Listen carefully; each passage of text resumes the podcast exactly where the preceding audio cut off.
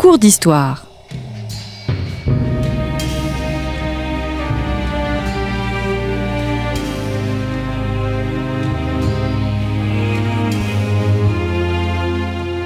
On retrouve Christophe Dickès. Chers auditeurs, bonjour, merci pour votre fidélité à Storia Voce et bienvenue à vous. Nous vous rappelons que ce podcast vous est offert par le magazine Histoire et Civilisation. Si vous voulez soutenir la revue, n'hésitez pas à le faire. Rendez-vous dans votre kiosque préféré ou bien sur le site internet histoire et civilisation.com où vous pouvez vous abonner. Laurent Thaïs, bonjour. Bonjour. Merci d'être revenu à notre micro. Vous êtes historien, euh, spécialiste d'histoire médiévale, spécialiste reconnu du, haut Moyen Âge. Nous vous avions reçu pour votre Charles Chauve, euh, l'Empire des Francs, paru chez Gallimard, et vous venez de publier Roi des Francs, le haut Moyen Âge de Clovis à Robert le Pieux dans la collection Nous avons entamé la semaine dernière une nouvelle série de nos cours d'histoire consacrés précisément au roi franc. Nous sommes d'abord penchés sur les mérovingiens en bouleversant quelques idées reçues, euh, évidemment l'obscurité de l'époque. Nous verrons la semaine prochaine l'Ambile de Robert le Pieux, mais aujourd'hui nous allons évoquer le bon roi d'Agobert. Comment expliquer, Laurent Teiss, l'incroyable postérité du bon roi d'Agobert Pourquoi lui? Euh, Pourquoi pas son père Clotaire ou bien euh, son fils euh, Zigbert Il y a une part de, non pas de mystère, mais tout ne se déduit pas de façon raisonnable. La, la principale cause de cette notoriété, ben, elle est double. En surface, c'est la chanson du XVIIIe siècle qui a relancé un Dagobert qui était enfoui sous une pile épaisse de, de comment dirais-je, d'érudition. On connaît l'origine de cette chanson? Ah, c'est une chanson qui se chantait dans la, ce qu'on appelle la Brenne, c'est-à-dire enfin, semble-t-il, qui était une chanson de chasse, un air de chasse, sur lequel on a mis des paroles, dont c'était un air de corps de chasse, sur lequel au XVIIIe siècle, un esprit facétieux dont nous n'avons pas conservé le nom, a mis euh, des paroles que d'ailleurs, qui ont été prolongées tout au long du XIXe siècle avec des couplets de plus en plus euh, farfelus. Mais le fait que ce soit dans la Brenne, la Marche aujourd'hui, c'est-à-dire le sud de Châteauroux, euh, est un territoire où la présence, le souvenir de Dagobert est marqué. Il y a le pont Dagobert, les étangs de Dagobert, euh, depuis euh, une durée immémorielle. Donc, ça n'est pas par hasard, malgré tout, que Dagobert a trouvé à se loger là, plutôt que dans d'autres territoires. Mais le premier, la première vraie raison, c'est qu'il est réputé fondateur de l'abbaye de Saint-Denis et qu'il est le premier roi à s'y faire ensevelir. Et comme, euh, comment dirais-je, l'abbaye de Saint-Denis est le conservatoire de la légitimité franque, française, royale et nationale, eh bien, Dagobert en a bénéficié. Hmm. Alors je voudrais profiter de cet entretien pour faire une petite parenthèse parce que vous êtes intéressé à Dagobert à la suite d'une conversation avec Jacques Le Goff hein, et euh, vous dites aussi que vous avez essayé de mettre en œuvre ce qu'il vous a appris avec deux autres maîtres, Georges Duby et euh, Bernard Guenet et dans votre longue introduction, eh bien vous leur rendez hommage. Ils ont été essentiels dans ce que vous êtes, dans ce que vous êtes aussi devenu Je le crois. Je le crois et je mesure bien ma chance. Euh presque 50 ans après, euh, de les avoir rencontrés et d'appartenir à une génération qui a été prise en main euh, avec tant de générosité, avec tant de hauteur de vue, avec tant d'affection, je puis dire, en tout cas pour certains d'entre eux, vis-à-vis de jeunes gens, comme j'étais et comme nous étions à ma génération, et ils nous ont fait profiter de père à compagnon de leur bonne humeur intellectuelle, de leur immense savoir sans aucune jalousie, sans aucune euh, prétention, sans aucune volonté euh, d'éviter, si j'ose dire, la concurrence, qui sont des traits qui se rencontrent parfois, malheureusement, dans l'université, et pas seulement dans l'université. Donc, c'est un hommage aussi que je leur rends à ces hommes euh, à qui je dois énormément. Mmh. Je ferme la parenthèse, mais je voulais rendre hommage hein, à Jacques Le Goff, Georges Duby et Bernard Guenet. Je reviens à Dagobert. Son règne ne fut pas très long euh, par rapport, par exemple, à son père Clotaire II, qui lui a régné mais 45 ans. Oui, mais comme quoi la longueur, comme quoi le quantitatif ne fait pas tout. Euh, Dagobert, rappelons-le, est né peut-être en 604 ou 605. Son père, Clotaire II, que vous avez nommé, qui fut un roi en effet de très grande importance, à beaucoup d'égards, et dont son fils a bénéficié de l'instruction et de l'héritage, son père lui a détaché une partie de son royaume en 619, l'a agrandi en 622, mais ce n'est qu'en 629 que euh, Dagobert, Dagobert Ier, est devenu roi de plein exercice, et c'est-à-dire de tous les royaumes francs, et il l'a été pendant dix années seulement, mais dix années bien remplies et surtout bien documentées.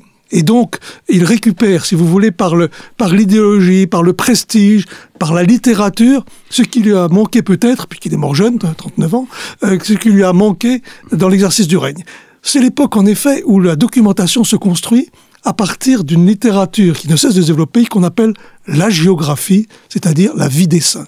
Et Dagobert a eu le bon esprit, la bonne fortune, d'être entouré de personnages qui ont eu, après, après l'avoir servi, une carrière épiscopale et même une carrière sainte. Saint-Ouen, Saint-Éloi, Saint-Didier, les deux Saint-Didier de Cahors et de Verdun. Saint-Arnoux. Saint-Arnoux, beaucoup d'autres ont été, lui ont fait nombre et cortège et ont propulsé sa mémoire beaucoup plus haut que pour son père Clotaire II, qui n'a pas été entouré par des personnages de ce genre. Et donc, cet élément, et Saint-Denis lui-même, cet élément est très important pour comprendre comment Dagobert a été sorti de sa condition de roi mérovingien lambda et propulsé beaucoup plus haut, et aussi certainement par ses vertus propres, car on voit là un roi justicier, un roi avisé, un roi cultivé, qui euh, a saisi, semble-t-il, les enjeux de son siècle et a su, euh, comment dirais-je, s'y implanter et s'y installer en recouvrant la mémoire de ses prédécesseurs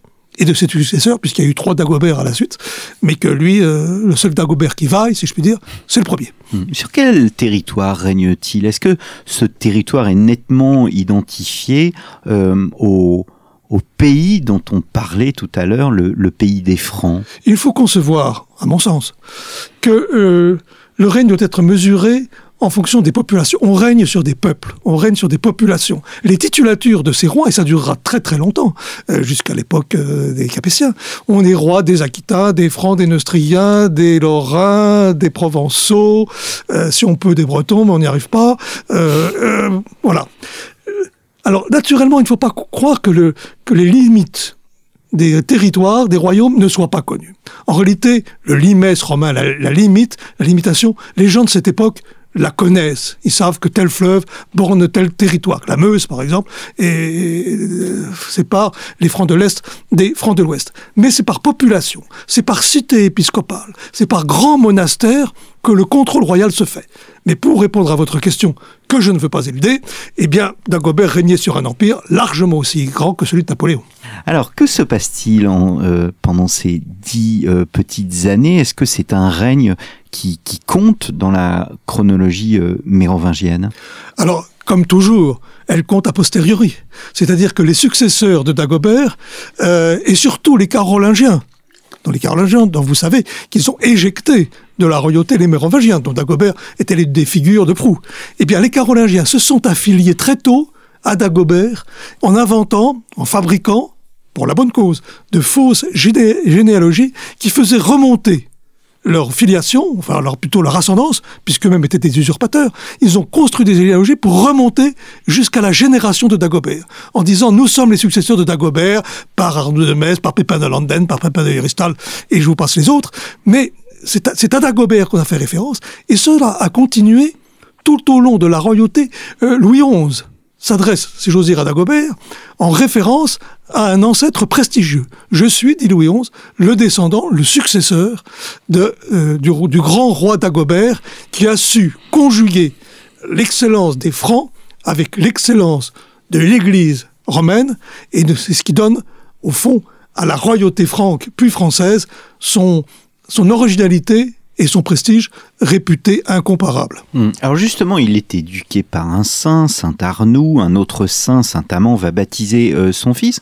Est-ce que c'était un roi pieux? Est-ce que euh, on peut oser le comparer euh, à un Saint Louis, Louis IX la comparaison est malée. Saint-Louis s'est réclamé explicitement de, de, Dagobert de, aussi, Dagobert, oui. à cause de Saint-Denis, puisque vous savez qu'il a fait refaire les tombes de Saint-Denis sous son règne et qu'il a mis Dagobert quasiment au centre du nouveau dispositif. Et quand vous irez à Saint-Denis, mais vous y êtes déjà allé, et j'invite les auditeurs à le faire, on voit l'enfeu, c'est-à-dire la grande sculpture euh, de Dagobert, le tombeau de Dagobert tel que Saint Louis l'a voulu et tel qu'il subsiste encore aujourd'hui au centre nerveux devant le gros hôtel de la basilique de Saint-Denis rénové par euh, l'abbé Suger. Donc euh, cette, cette, ascendance de Dagobert a toujours été euh, revendiquée. Alors sa piété, il n'est pas question de ne pas être pieux au 7e siècle. Mais il est, de, des piétés de toutes, sortes. Ça n'est pas un roi dévot, autant qu'on puisse se voir, comme a été Saint Louis ces actions ne sont pas systématiquement placées sous le signe de la, de, la croix. Mais en même temps, il sait bien, il n'est pas à le savoir, il, incarne bien le fait que, en dehors de la fidélité à l'Église du Christ, il n'est aucun destin royal, aucun destin de peuple, aucun destin tout court, individuel ou collectif, qui vaille. Donc sa piété, elle est faite de gestes, des aumônes qui ruissellent de ses mains, mais c'est aussi pour acheter euh, la bonne volonté de l'Église, mais aussi il comprend que plus l'Église franque sera prestigieuse, plus lui-même en bénéficiera. Et ce contrat, ce contrat implicite, a été tenu par pratiquement tous les rois des Francs, mais grâce à Saint-Denis, qui s'est développé en même temps que Dagobert, ou Dagobert en même temps que Saint-Denis, eh bien, ce culte royal de Saint-Denis lui a évidemment énormément bénéficié. Vous décrivez euh, un homme autoritaire, mais en même temps, c'est un homme qui sait être souple dans les relations personnelles. Alors, pour tout vous avouer, parce que c'est le moment de le faire, euh, je répète ce que je lis. C'est-à-dire que ce sont les propagandistes de Dagobert. Ils sont pas très nombreux. Les hagiographes dont je parlais, un ou deux chroniqueurs qui nous font connaître Dagobert. De Dagobert, nous n'avons aucune lettre. Nous avons quelques procès-verbaux, mais enfin indirects, euh, de réunion. Mais je veux dire, ce que nous savons sur Dagobert tient en une douzaine de pages. Euh, donc, le contraste est d'autant plus fort, c'est ce qui m'a intéressé en faisant ce livre, entre la mémoire de Dagobert, qui fait qu'aujourd'hui encore, quand on évoque Dagobert, je dis pas dans le métro, mais enfin euh, à l'école, on peut avoir un certain écho, et comme vous l'avez très bien dit, ni Childebert, ni Cloder, ni Sigebert euh, ne bénéficient de cette aura. Et c'est donc ce qui m'intéressait, c'est ce contraste entre la médiocrité des sources et la façon dont la destinée de Dagobert, dont la mémoire s'est emparée de cette destinée pour la porter très au-delà, beaucoup plus haut, beaucoup plus loin que ce que nous savons qu'il a été en réalité, mais nous savons que ça a été un moment important. Nous le voyons parce que euh, chez les Byzantins, parce que dans la littérature anglo-saxonne un peu plus tard, chez les Espagnols, le nom de Dagobert a aussi éveillé quelque chose. Hmm. C'est un homme à femme? C'est un homme à femme. C'est euh, en quoi on l'a rapproché de, Salomon, aussi de David et Bethsabée. Euh, il faut être, quand on est roi, peut-être ailleurs aussi autrement, il faut au 7e siècle être un homme à femme. Dagobert a eu deux épouses légitimes, légitimes, deux épouses successives et des concubines, comme tous les autres rois. Ceux qui n'en ont pas euh, fait autant, comme Clovis d'ailleurs, sont des exceptions. Pourquoi? Eh bien parce que, voyez, avec cinq ou six femmes, il n'a réussi à avoir que deux fils. Et encore, l'un des deux a disparu très vite. Autrement dit, pour pouvoir assurer la pérennité du pouvoir, de l'autorité, du rayonnement du roi des Francs, il faut se mettre à la tâche très tôt, il a eu sa première femme vers 15 ou 16 ans, de façon à se donner toutes les chances de se perpétuer au-delà de la mort. Alors dire qu'après après ça, il aimait ça, euh, aujourd'hui l'épaisseur des siècles est, trop, est trop large, l'anachronisme serait trop fort en disant que c'est un, un homme femme. La tradition franque est une tradition virile, euh, mais l'Église s'en est servie, il faut bien le dire, l'Église n'a pas que des qualités. L'Église s'en est servie pour exercer une forme de chantage et pour lui faire payer, au fond, sa lubricité supposée par des donations, par des, toutes sortes de rémunérations, afin que sa mémoire, au total, soit conservée. Et la mémoire de Dagobert a été mise en péril. Et un des plus beaux moments, je pense, de la, destinée de Dagobert, c'est quand on voit Saint Martin et, et d'autres saints, alors que son âme est emportée dans un dans le dans, l'enfer, être sauvé, saisi par les cheveux, par les grands saints, Saint-Denis, Saint-Martin, quelques autres, parce que malgré tout, malgré sa concupiscence, il a bien servi le Christ et on l'a rattrapé in extremis pour l'installer en, paradis. C'est une, c'est une vision qui se trouve précisément sur l'enfeu de la basilique de Saint-Denis, telle qu'elle a été euh, sculptée au XIIIe siècle. Hmm. Sont, nous évoquions l'aristocratie euh, la, semaine dernière, quelles sont les relations du roi avec son aristocratie? Est-ce qu'elle euh, devient un, élément essentiel du pouvoir? L'exercice du pouvoir est ainsi fait qu'il faut des, relais, il faut des transmetteurs. Euh, on ne se déplace qu'à cheval, et même avec des chevaux rapides, on fait pas, rarement plus de 60 km par jour. Donc il, il est nécessaire, et Dagobert l'a compris, de, donner des délégations à la fois aux évêques, qui eux sont résidents permanents dans les cités, et à des aristocrates qui contrôlent plus directement, par intermédiaire, hmm. des populations. Alors, le roi le bon roi, le roi habile, et Dagobert l'a été, c'est à la fois de tenir en main cette aristocratie à un certain prix, c'est-à-dire, là encore, en lui donnant des commandements, en lui donnant des abbayes, en lui faisant des donations, mais la tenir, la maintenir à son service. Et eux, les aristocrates, ont intérêt à ce que le roi ne soit pas trop faible, faute de quoi il ne serait plus protégé par rapport à des royautés extérieures. Donc, le bon moment, c'est celui où les aristocrates, qu'on voit vraiment émerger euh, au 7e siècle, les aristocrates et la royauté font cause commune et comprennent que leurs intérêts convergent. Et ça, sous Dagobert, c'est très sensible. Et sous ses successeurs, ça va se dégrader rapidement.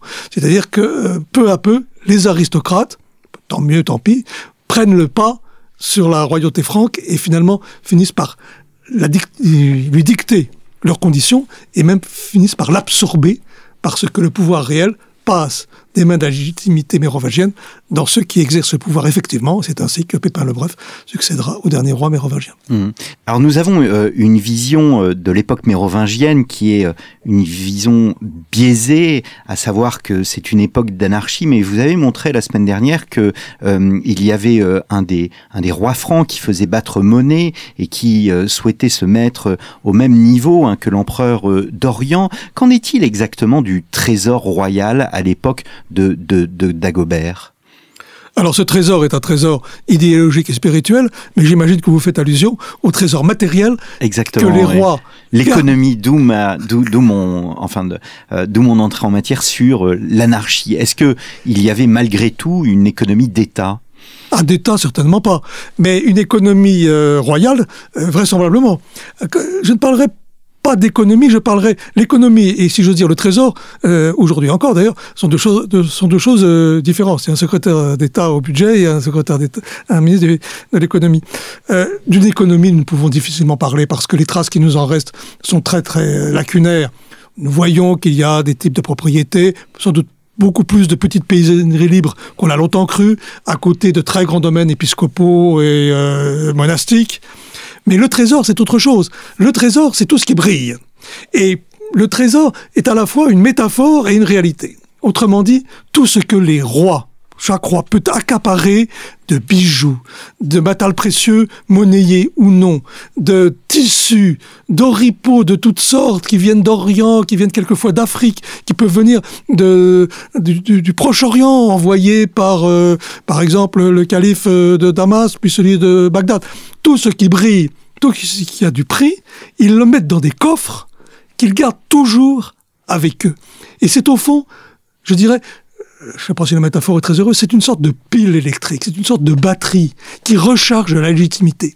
Quand on reçoit un grand aristocrate ou un roi concurrent, ou une princesse que l'on veut euh, s'attribuer, on ouvre le coffre au trésor et on leur montre voilà ce que je possède. J'ai tant de livres de, de livres précieux, j'ai tant de lingots, souvent en très grande quantité. Et lorsqu'il y a des usurpations ou des concurrences, le premier geste ou le dernier, euh, c'est celui de s'emparer du trésor du concurrent. Par exemple, quand Brunero a été défaite par Clotaire II, eh bien la première le geste de Clotaire II a été de s'emparer du trésor du Bruneo pour se l'attribuer, car c'était une transmission de légitimité en même temps qu'une transmission de richesse. Et donc, le trésor royal est, au fond une des figures, un des attributs avec plus que la couronne, qui d'ailleurs, il y a beaucoup de couronnes, hein, parce qu'on en a toujours une à portée de main. Les couronnes, les sceptres, tout ça fait partie du fourniment royal, ce qu'on appelle les régalia, qui désignent le roi D'autres ont des trésors, les moines, les grands aristocrates. Mais le trésor royal est paré et possède une vertu, une vertu, c'est-à-dire une puissance euh, qui se mesure en watts, euh, en watts idéologiques, qui distingue le roi des autres. Et un roi sans trésor est un roi perdu. Eh bien, merci beaucoup, Laurent Teiss. Vous l'aurez compris, chers auditeurs, il vous reste à courir chez votre libraire pour acheter le Roi des Francs, le Roi des Francs, pardon, le Haut Moyen Âge de Clovis à Robert Le Pieux euh, de Laurent Teiss, un ouvrage paru euh, chez euh, Bouquin. Nous vous rappelons que ce podcast vous est également offert par le magazine Histoire et Civilisation. il est disponible aussi dans tous les kiosques, mais aussi sur abonnement. N'hésitez pas à vous rendre sur histoire et civilisation.com. Pour ceux qui n'ont pas écouté la première émission sur les royaumes combattants de la semaine passée, n'hésitez pas à l'écouter dans nos archives et nous nous retrouverons la semaine prochaine pour la troisième et la dernière partie de nos cours d'histoire consacrée cette fois à l'an 1000 de Robert le Pieux. Merci pour votre fidélité et à la semaine prochaine.